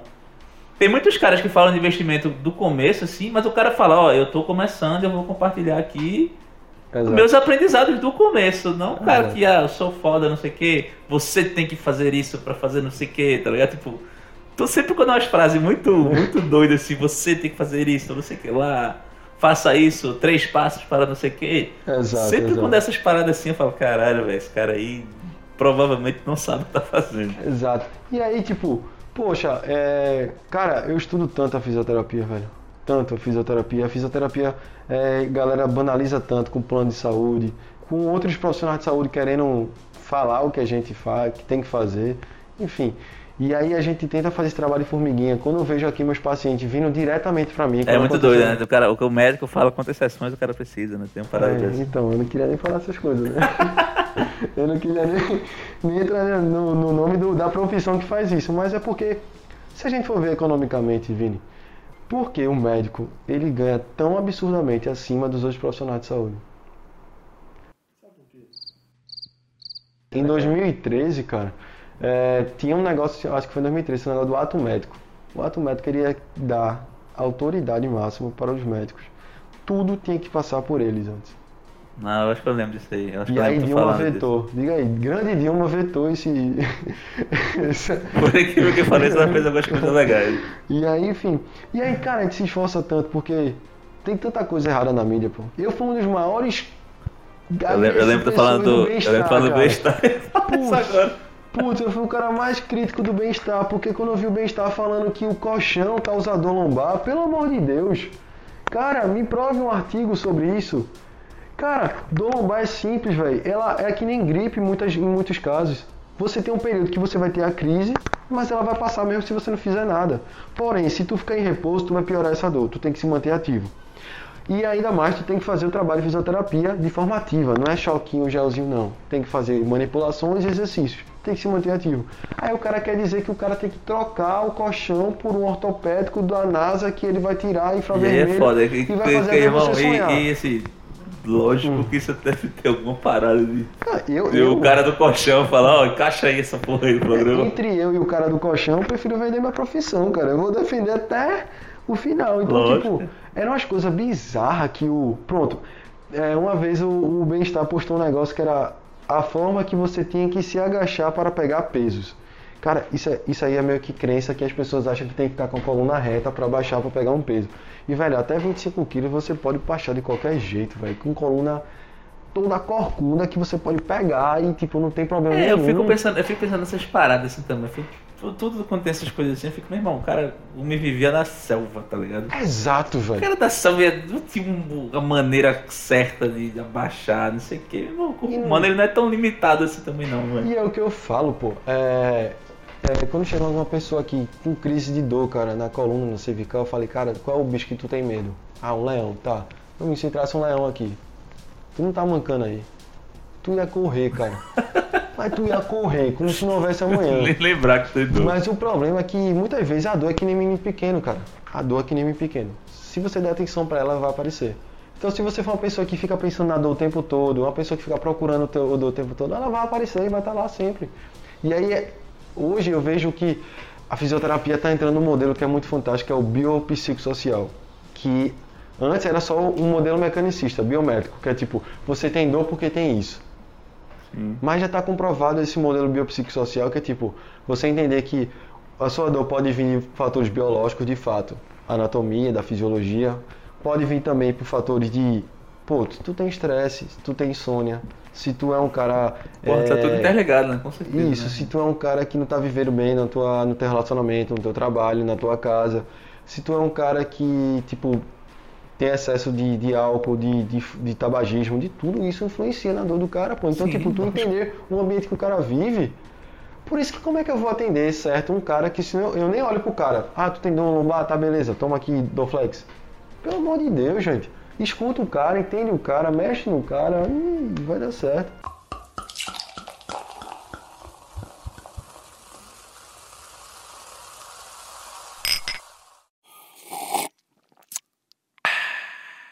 Quais são tipo, os próximos passos que tu pensa assim pra tua, tua vida aí de fisioterapia e etc. né? Até ano passado eu tava dando aula em graduação, né? Isso é uma parada que eu penso muito, velho. Porque, sei lá, tipo, no mundo corporativo tu tem uma. Tu tem uma, um, um- tem uma trilhazinha ali, né? Tu vai começar ali como estagiário, aí tu vai, pô, você quer vira assistente, aí vira analista, aí coordenador, gerente, vira executivo, não sei o que. Aí, aí até Sim. umas pessoas sobem mais, outras ficam ali, mas tem uma trilhazinha pra seguir, né? O É. cara que se é meio profissional liberal assim, o cara formou em medicina, beleza, ele é médico, aí beleza, tem especialização, não sei o quê. Mas o cara é médico, velho. O cara tem um consultório ali que ele atende, ou ele vai lá e faz uma cirurgia. Aí o cara que é fisioterapeuta, ele atende aqui, ou ele é fisioterapeuta de, de algum, sei lá, de um clube, como tu falou, de alguma parada dessa, mas assim, não tem. Não vejo, não sei, pode ser que tenha, seja desconhecimento meu, né? Mas tipo, o que é que tu pensa a respeito disso aí, velho? Você Ah, vem fazendo então. o que tu faz hoje pra sempre, ou tu Uhum. tem, pensa, cara, quero fazer isso aqui ainda e tal. Como eu falei, eu sou muito sonhador, velho. Não tem um limite não. Eu sou muito sonhador mesmo e pô, eu sou um cara que, que quero sempre mais. Sendo que agora eu tô percebendo que eu tô correndo errado.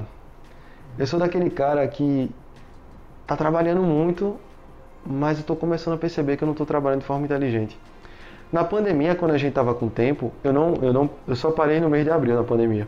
O resto depois eu fui pra linha de frente e fiquei atendendo aqui no consultório. Ou seja, de maio pra cá tô trabalhando até mais. E aí, tipo, hoje eu trabalho em quatro lugares. Um hospital público, no, no Náutico, no consultório e em outra clínica particular. Mas eu tô percebendo que, tipo, naquela época da pandemia, que tinha muito tempo, eu estudava pra cacete, velho. E eu conseguia gerar muito conteúdo, eu era mais assertivo nos tratamentos. E eu falei, cara, é isso, velho. O problema da gente profissional de saúde é que a gente é, não, tem, não, não tem essa ideia de trabalhar inteligente. Por isso que desde sempre eu É comecei que a procurar... quando você vende seu tempo, você, você termina E querendo essa- mais. Você vê, porra, duas horas a mais é, sei lá, tantos reais a mais ali pra você. Você faz. É, de- meu irmão, é natural, assim. O cara também, tipo, cara, beleza, o cara pode ter esse pensamento de porra inteligente. Mas é muito natural, né, porra? O cara pensa, cara, é mais tanto na minha conta, poxa. Vou lá, sempre- poxa, vou agora. E esse é o grande problema das pessoas que. Por isso que o, o profissional de saúde tem dificuldade em, em- no mercado financeiro, nos investimentos. Porque a gente não sabe quanto vai ganhar no final do mês. Ou seja, não é feito uma pessoa que trabalha numa empresa que ela ganha X por mês.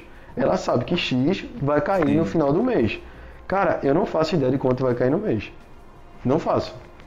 Não faço, não faço. Pode ser mais, pode ser menos. Então isso foi desde que eu me formei, cara. E eu já comecei com a dívida, que é o FIES. Então, tipo, se um dia faltasse, e aí, como é que ia pagar? então, tipo, graças a Deus, desde o final da faculdade não dependo dos meus pais. E desde então não dependo dos meus pais, apesar que moro com, com minha mãe. Mas sempre tive que me organizar. E por isso que eu tive que procurar estudar muito investimento. Eu, eu sou fissurado por estudar investimento, sabendo que eu sou fisioterapeuta. Tem esse detalhezão assim. Sabendo que o que, o que vai, eu o que vai, o que vai enriquecer você É. não é, não é, É investimento, né? É eu não vou ser o cara do day trade que vai ficar vendo lá os gráficos e vou. Não, eu é longo prazo, longo prazo, longo prazo. É, e aí eu vou lá, tento estudar melhor para ser mais assertivo possível. Mas voltando à tua pergunta, eu penso depois dessa pandemia trabalhar no- na questão mais virtual, na questão da internet. Tenho esses projetos já bem em mente. Para isso eu já estou me organizando e sair de alguns lugares que eu já trabalho para focar somente no consultório e nesses outros projetos. Tem um projeto também com minha noiva, que ela é fisioterapeuta também, mas eu nunca vou deixar de atender paciente. Não tem como eu viver querer ensinar algumas coisas para as pessoas se eu não tá vivendo não tô vivendo, cara. dele, né? Eu não tô tocando o paciente. É que nem o cara que, que sei lá, foi, foi de carreira e vira professor E e larga a, a prática e Não, daqui a cara. 10 anos o cara tá falando da parada que nem, É nem por- existe mais, tá? já mudou tudo e o cara tá lá Exato. falando do que ele é fazia lá, Isso lá é atrás. muito mal, pô. E tipo, hoje eu dou aula em pós-graduação, que é muito tranquilo, é um final de semana e tal. Enfim, faço ainda meus, meus cursos, minhas pós-graduações, eu não deixo de fazer nunca. Então, é, nunca vou parar de estudar, nunca, nunca, nunca, mas eu quero isso. É uma consultória, tá atendendo meus pacientes, tá estudando pra cacete e ter meu próprio projeto também, virtual, pela internet e também fazer com que os meus rendimentos que eu estou investindo desde um tempo já, para na frente também dê uma Mas laminha tu pensa pra esse virtual, tu pensa só tipo, seguir gerando Cursos conteúdo, online, tu pensa não, em fazer cursos- curso, cursos fazer... online, fazer conteúdos online, mas também de forma que seja monetizado. Sim, sim, Porque- certeza. Acho que justo, velho. É, de tipo, eu tô vendendo conhecimento, né? E o conhecimento é um negócio muito doido, que é algo que você pode pegar do zero e transformar em renda. Sim. Por isso que muita gente faz essa, essa parada virtual, né, pela internet. Porque você meio que não precisa de um. Você precisa de internet, computador e uma câmera, né? Mas você não precisa, tipo, pegar uma, um machado, pegar uma árvore, montar uma parada que não sei o que. Não, tem um conhecimento que tu vai botar aqui na tua né, cabeça e tu vai botar lá. Tá vendendo conhecimento, não tem matéria-prima nenhuma, né, velho? É. Só no teu tempo no máximo ali. Pronto. E, velho, eu gosto muito de, hoje em dia, de estudar. Cara, eu lembro que no meio da faculdade, quando eu comecei essa rotina de ler livros também, foi um negócio meio que uf, mudou minha vida. O livro é um negócio fantástico. Você consegue pegar é, lições de pessoas que você acha que é muito à frente de você, que você nunca vai chegar. Você e pega emprestado da cabeça de outra pessoa, né? e você consegue ter uns insights muito bons e tal, não sei o que, e você fala, poxa, é isso. E aí nessas pessoas que são tem muito sucesso na vida, é que você bota assim na, na cabe, no, no papel e fala, poxa, tá vendo quanto tempo esse cara levou pra chegar onde tá? Como é que um merda desse na internet, que começou agora, já se acha o. o pô, tem, tem um negócio que eu não sei porque aparece. São duas coisas que eu sempre penso. Eu sempre penso, tipo, eu sou um merda ainda, tipo, eu tenho um milhão de coisas pra aprender ainda. Tipo, sempre que eu, que eu leio, que eu vejo um vídeo na internet de alguém que eu acho foda, assim, às vezes nem alguém que eu acho foda, às vezes, tipo, uma pessoa que, sei lá, só sabe muito de algum assunto. Eu falo, caralho, esse cara sabe pra caralho disso aqui. Eu acho que eu não sei nada. Eu não sei, eu não sei tão profundamente de nada na vida, eu acho, talvez, tá É. ligado? Eu sempre penso isso. E também penso essas paradas também. Filho, meu irmão, um cara, um cara desse assim, tipo, humilde pra caralho, tá ligado? Falando que, porra, demorei pra caralho pra aprender, ainda tô aprendendo, ainda tem muito a aprender, não sei o que. O cara tem essa mentalidade, essa mentalidade de ser sempre um aprendiz e tal. E não só fala, mas você vê que é real aquilo aí, você sente, né, na- no discurso do cara e um monte de gente dessa aqui, ah, não sei o que, o Instagram, o rei do não sei o que, aí é um cara, sei lá, menor- mais novo que eu, tá ligado? O rei do não sei o que, quer, quer ser o foda não sei o que lá, arrasta pra cima, meu irmão, pô, velho. Eu entendo, pô. Faz sentido, velho. Tem pessoas como o Neymar, por exemplo, que tava com 17 anos ganhando muito dinheiro. É, mas aí, Mas um cara fora da milhão. caixa, né, velho? Porra, é E, e sem falar que o brasileiro tem isso. E ele não, era, ele, ele não ganhava milhões porque ele dizia que era bom, não. Ele ganhava porque ele era foda mesmo. Ele é foda. Mas é, é, o, é o mal do brasileiro. O mal do brasileiro não tem essa mentalidade como de um cara que eu sou fã, que é Cristiano Ronaldo. Que é um cara que trabalha, trabalha, trabalha, trabalha pra chegar lá e fazer. A galera gosta do, do Romário, pô. A galera gosta do cara que não faz nada, mas chega lá e diz que vai resolver. Resolve é foda. Tem- é isso é também. o cara da vida boa e É. da A resenha. gente, admira, a gente admira muito um suposto talento que o cara nasce, né, velho? Então assim, a gente acha que tem esse cara que é talentoso só porque é e não sei o que. Até tem gente que nasce com um pouco mais de aptidão pra uma coisa do que pra outra. Mas no fim das contas, velho, o esforço conta É. muito mais, né, velho? Em várias É. coisas. Eu tenho um ídolo, que ele se chama Ayrton Senna. Eu nasci em 92, ele morreu em 94. Ou seja, não vi É, nada. não nada. né? Tudo dele eu já vi, foi YouTube. Eu tenho, comprei DVD dele e tal, do- dos, dos documentários dele, tudo. Tudo eu já procurei saber dele. E é um cara que. O estilo de vida dele falava pra mim, pô, esse cara. Era muito obstinado, né? é fora Vivia a parada mesmo, né? E é assim que eu quero ser. E assim é a forma que eu quero viver a fisioterapia, pô. De tipo, de ser um cara de ser obstinado em tentar melhorar a vida das pessoas. Isso aqui, desculpa, não é marketing não, pô. É porque é tesão do que fazer, pô. Cara, quando chega uma pessoa pra mim e fala, doutor, muito obrigado, eu nunca mais tomei remédio da dor. Depois que fui em você, você eu tô melhor. Imagina, velho. Que louco, tu, tu chegou uma pessoa que tomava remédio há 10 anos e não tô sentindo mais dor. Não é foda mesmo, que nem o Trigueiro foi o primeiro cara que eu entrevistei, né? Ele falou isso, tipo, que tem um projeto que ele dá aula aqui no Rio Mar e tal, e que ele ia sair lá uma vez e não saiu porque a, a uma aluna falou que, porra, é, não, pensa direitinho se tu quer sair. Não, chegou nem ela, não sai, chegou. Pensa direitinho se tu quer sair mesmo, porque, tipo, ajuda muito o pessoal aqui da comunidade, ali perto do. ali do Pina, ali, né, daquela região. Ajuda muito o pessoal, o pessoal já se esforça mais na escola para poder ter a oportunidade de, Uhum. de participar do pré-vestibular aqui. E profe... aí, aí foi a fase que acho que matou o cara, né? E professores como você fazem a diferença. Vê. Aí, Aí, vê, porra, meu irmão, é foda, né, velho? Não, não, E a vida, cara? a não vida. existe isso, né? A vida é muito doida, sério. Porque é, eu sempre falo que tudo pra mim na minha vida, ela foi meio que conspirada pra chegar ao que eu sou hoje. O futebol fez o que eu sou hoje, de ser perseverante. É de você, tipo, nunca desistir. Colocar o pezinho no chão às vezes, né? Isso, nunca desistir. De ir atrás do, do cara do máximo, assim, de você conseguir vencer. É, a banda, velho. A banda me ensinou de tipo, cara, que eu, consegui, que eu ia conseguir chegar onde eu quisesse. Tipo, Meter a cara, né, velho? Cara, imagina, Vini. Eu fiz a coreografia da gente no banheiro, tomando banho. Quando o Davi fez a música, e eu falei lá no. Eu lembro que eu falei pra vocês no meio da. Lá do, do negócio, lá do, do ensaio. Lá do Pina. Meu irmão, vou fazer uma. Eu vou fazer uma coreografia. Porque eu sabia que com coreografia o negócio ficava bom, velho. Porque tudo é assim. E aí eu pensava, pensava, e você não botava fé não, sei disso. Eu pensava, pensava, pensava, pensava, quando tomando banho, ela é demais, sabe o que faz, ela é muito linda, novinha sapequinha, pai, isso aí, pronto. Que refrão, né? Che- Cheguei, fui lá, vocês ficaram meio assim. Aí ia tocar, aí Davi me chamava lá na frente do palco, uma outra pessoa ria, fazia. Eu lembro uma vez no Catamarã, velho. Lotado, show com- junto com a musa do Calypso. Show. Lotado, lotado, e eu lá na frente.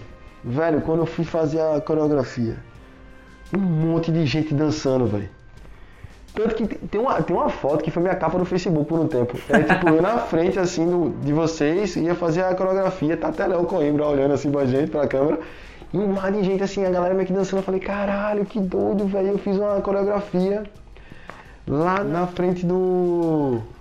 Do palco, do, do banheiro, a galera tá dançando, velho. É doido isso, né, velho? E tipo, uma menina que eu lembro que é, ela é fisioterapeuta hoje, ela até me segue também. É que ela era fã da gente da banda. Ela entrou na formatura dela com a música toda patricinha, velho. Que é bizarro, que eu né? fiz, velho. Então, tipo, isso é muito legal. Você pensa mano. só assim, tipo, que, irmão, pode ninguém conhecer essa porra assim, tá ligado? Uma pessoa entrou na formatura dela com a música, marcou a pessoa nesse nível, já valeu a pena, tá ligado? Exato, velho. Você vê que doido, cara. E aí depois, vê, a, a banda me ensinou, tipo, a não ter vergonha, velho. E aí, tipo, o que é que eu queria melhorar depois? A oratória. Lá na faculdade, quando eu cheguei lá, já, no, já depois da banda, eu cheguei e dei uma de doido e falei, professora, me arruma um trabalho aí que eu vou querer é, apresentar num congresso. Peguei um trabalho pronto e tal, fui apresentar no congresso. No meio do caminho eu falei, cara, eu, eu não posso. Eu tô, eu tô com vontade de ir no banheiro, velho. Eu tô nervoso, eu não sei, eu sou muito ruim de falar as coisas. Meu negócio era resenhar, dançar, brincar, tocar. Mas ficar aqui na, pra falar essas coisas eu vou ter vergonha. Aí quando veio, aí eu cheguei lá e olhei pro congresso, não, não vou entrar não. Aí fui entrando, não, não, não vou, eu só vou botar o banner, não, não, não vou não. Aí botei o banner, quando eu viro, tem um avaliador na minha frente, ele pode começar a avaliação, pode começar a apresentação. Eu falei, fudeu. Foi a pior apresentação da minha vida. Mas depois disso, velho, já dei aula. Depois passa batido, né, já velho? dei aula em, já dei aula em faculdade. Já dei várias palestras. Congresso internacional. Aula em pós-graduação. Véi, então tipo, a vida tudo pra mim, desde a, como falei, futebol, banda e a faculdade. Eu acho que quase todos os, os, véi. os, os episódios até agora gente falou isso. Tudo que você vai fazendo vai, vai construindo de quem você é. forma, nível, né, chegando assim, e eu tenho até medo do que possa vir na frente, né? Alguma loucura dessa que vai fazer também o que eu sou hoje. Mas, velho, você vê, velho, que, tipo, não é nada do dia pra noite. Nada, nada, nada, pô. Até, até o que acontece dia pra noite não vai do dia pra noite, né, velho? Isso. Então, tipo, fui fazendo as coisas devagarzinho, foi chegando. No Foi... no ah, todo coração do maloqueiro lá, ele falou, meu irmão, eu, escrevi, eu acordei um dia e fiz a música.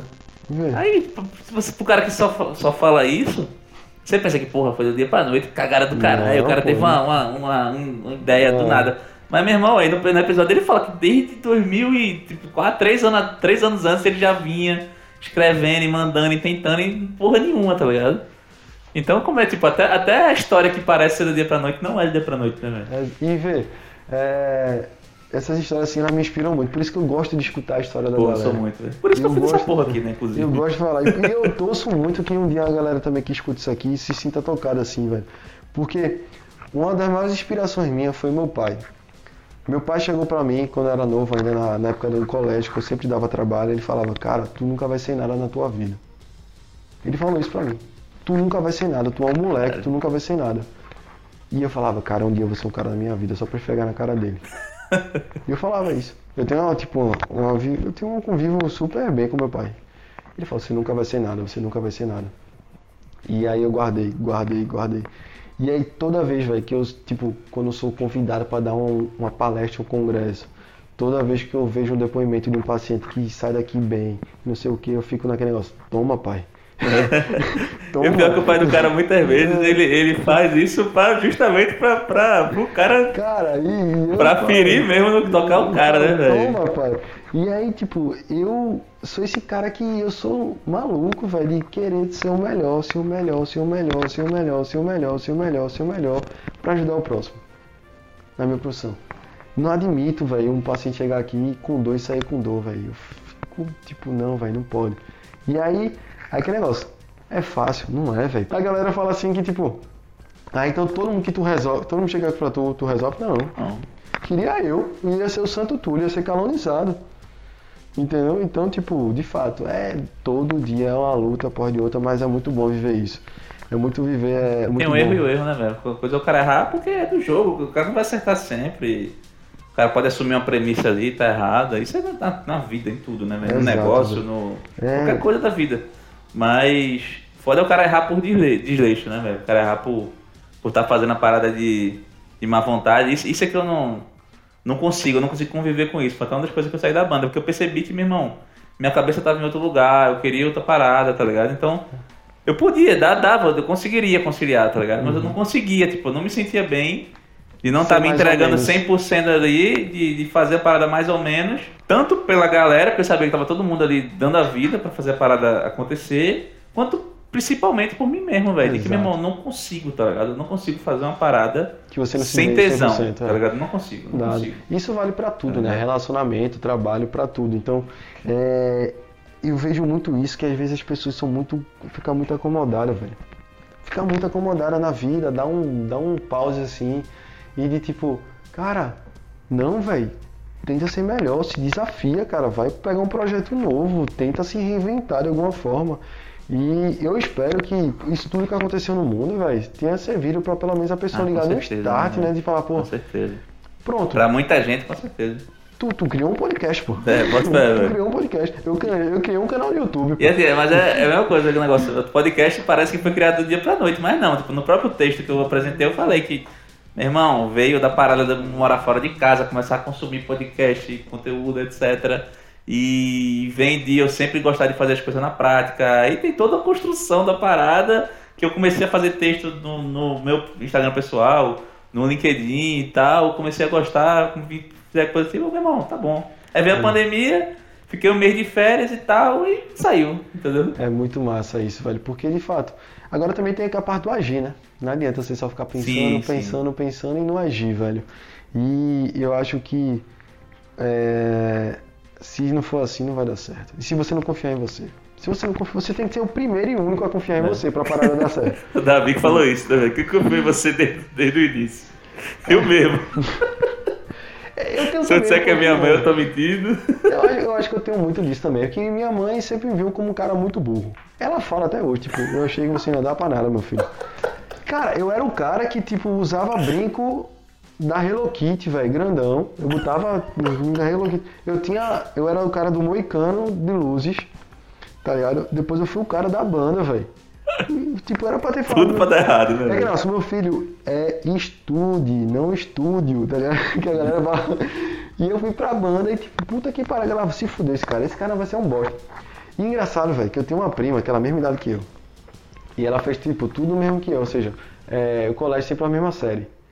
Tudo que ela fez, ela ganhava bolsa no colégio, porque era mais inteligente. Ela, quando fez o vestibular, sempre ficou entre as cinco melhores. E eu não passava ou era remanejamento, velho. Então, tipo, a galera falava assim, esse cara é muito burro. Todo Sempre mundo. tem. O cara sempre, se, o cara sempre se fode. O cara sempre se fode por causa de alguém, né, velho? E, tipo, meus amigos do colégio, quando olham pra mim e falam, pô, Esquinazzi, eu achava que tu ia dar pra nada na vida. Tipo, eu, então, meu irmão, eu acho que eu sou o único, de fato, cara que olhava pra mim e falava que eu ia ser, tipo, ia dar o meu melhor, tipo, ia tentar ser Vou foda. dar um mais. jeito, né? E, velho, e até hoje, velho, teve um, ó, isso eu tenho que falar isso aí. Em 2017 eu tava em Limoeiro, São João. Eu já tava, tipo, já era fisioterapeuta, já tava com um nomezinho e tal, não sei o que. Já tinha quase um ano que eu tinha me formado. Eu tava no São João lá. Solteiro e tal, não sei o que.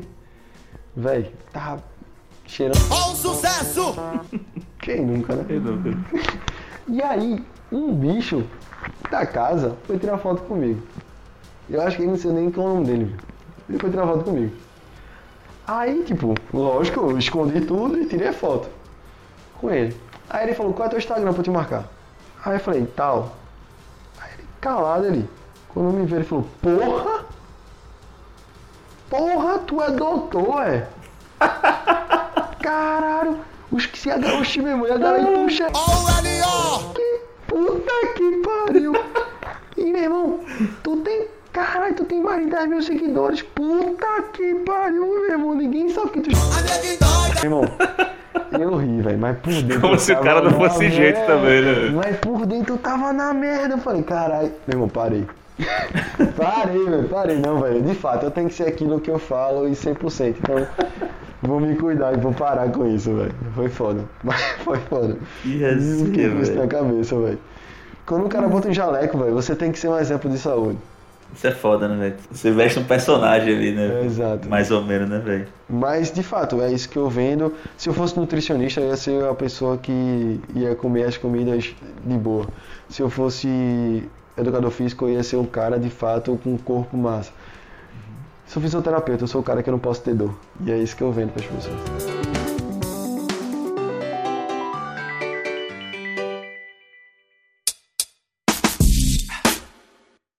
Legal, vou, vou se despedindo aqui, agradecendo pra caralho sua presença, velho. É, você quer deixar uma mensagem final aí pra, pro pessoal, mas primeiramente agradeço, foi do caralho, eu ri muito, velho. Porra, não imaginava essas histórias do futebol e me pegaram de surpresa pra caralho. E negão, sucesso. Espero que a gente possa gravar de novo aí outro momento, falar de outros assuntos, falar da long neck. Eu quero fazer muito episódio da long neck com Não é todo possível mundo. que não junte esse, esse pessoal, né, Tem velho? que ter, tem que ter. E eu agradeço demais, velho. Brigadão. É, quiser deixar aí uma mensagem, suas redes sociais, etc. O que você quiser falar, a casa é sua, mano. Vini, obrigado, velho. Obrigado pelo convite. Pra mim foi é uma honra, velho, estar aqui falando e eu sei que seu podcast, velho, já é escutado por muitas pessoas. Outros episódios já, já me tocaram e eu tenho certeza que isso aqui vai ajudar alguém em algum lugar. Ajudar uma pessoa tá, tá bom vai, já, vai né? dar uma, um start assim, falar, porra, eu sou um merda, eu posso ser alguém ainda. Dá tempo. Velho, eu sempre admirei você. Tem até uma história. É muita história, né, velho? Tem uma história sua. Gente, esse cara é o filho da mãe, velho. Esse, esse cara é um dos caras mais inteligentes que eu conheço na vida. Imagina, vocês escutaram todo o vídeo aqui falando quanto eu era burro na escola, né? Eu lembro que uma vez no ensaio. Uma vez no ensaio da banda, você falou que ia fazer a prova da UPE porque não estava muito bem na federal, vestibular. Gente tocou um dia antes, eu toquei um dia antes da, Tocou, do, do, teve do, do ensaio. Um negócio assim, de madrugada. E eu falei, pô, bicho, tu vai fazer a prova amanhã. Ele, é, pô, vou, vou tentar lá, fazer lá e tal.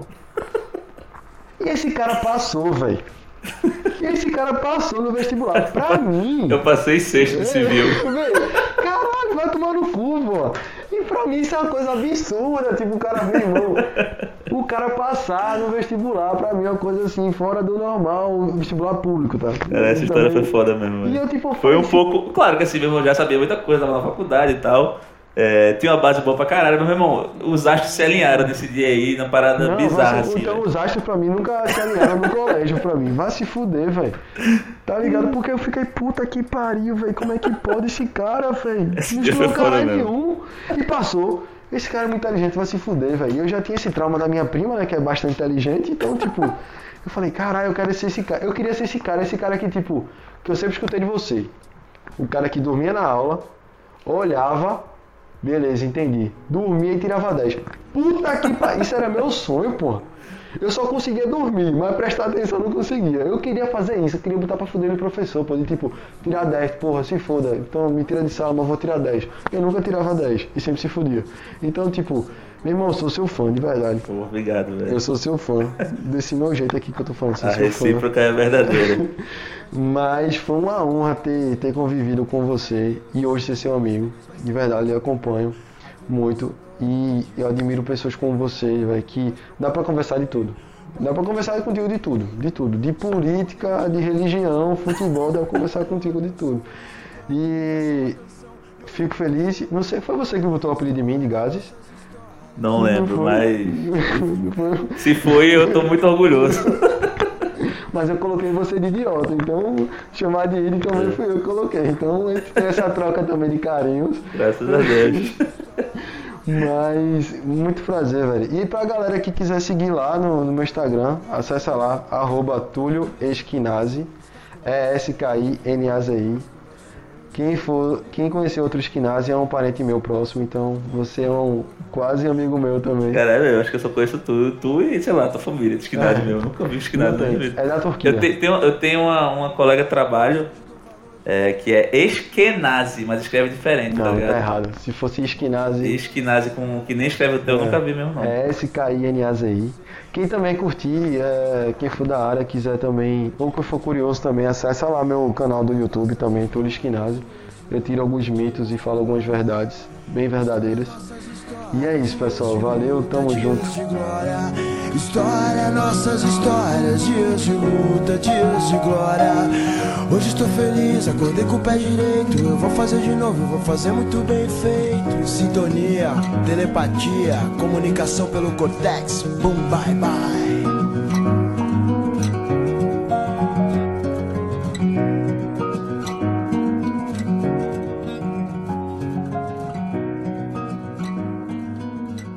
Caralho, que merda. velho. Faltou luz.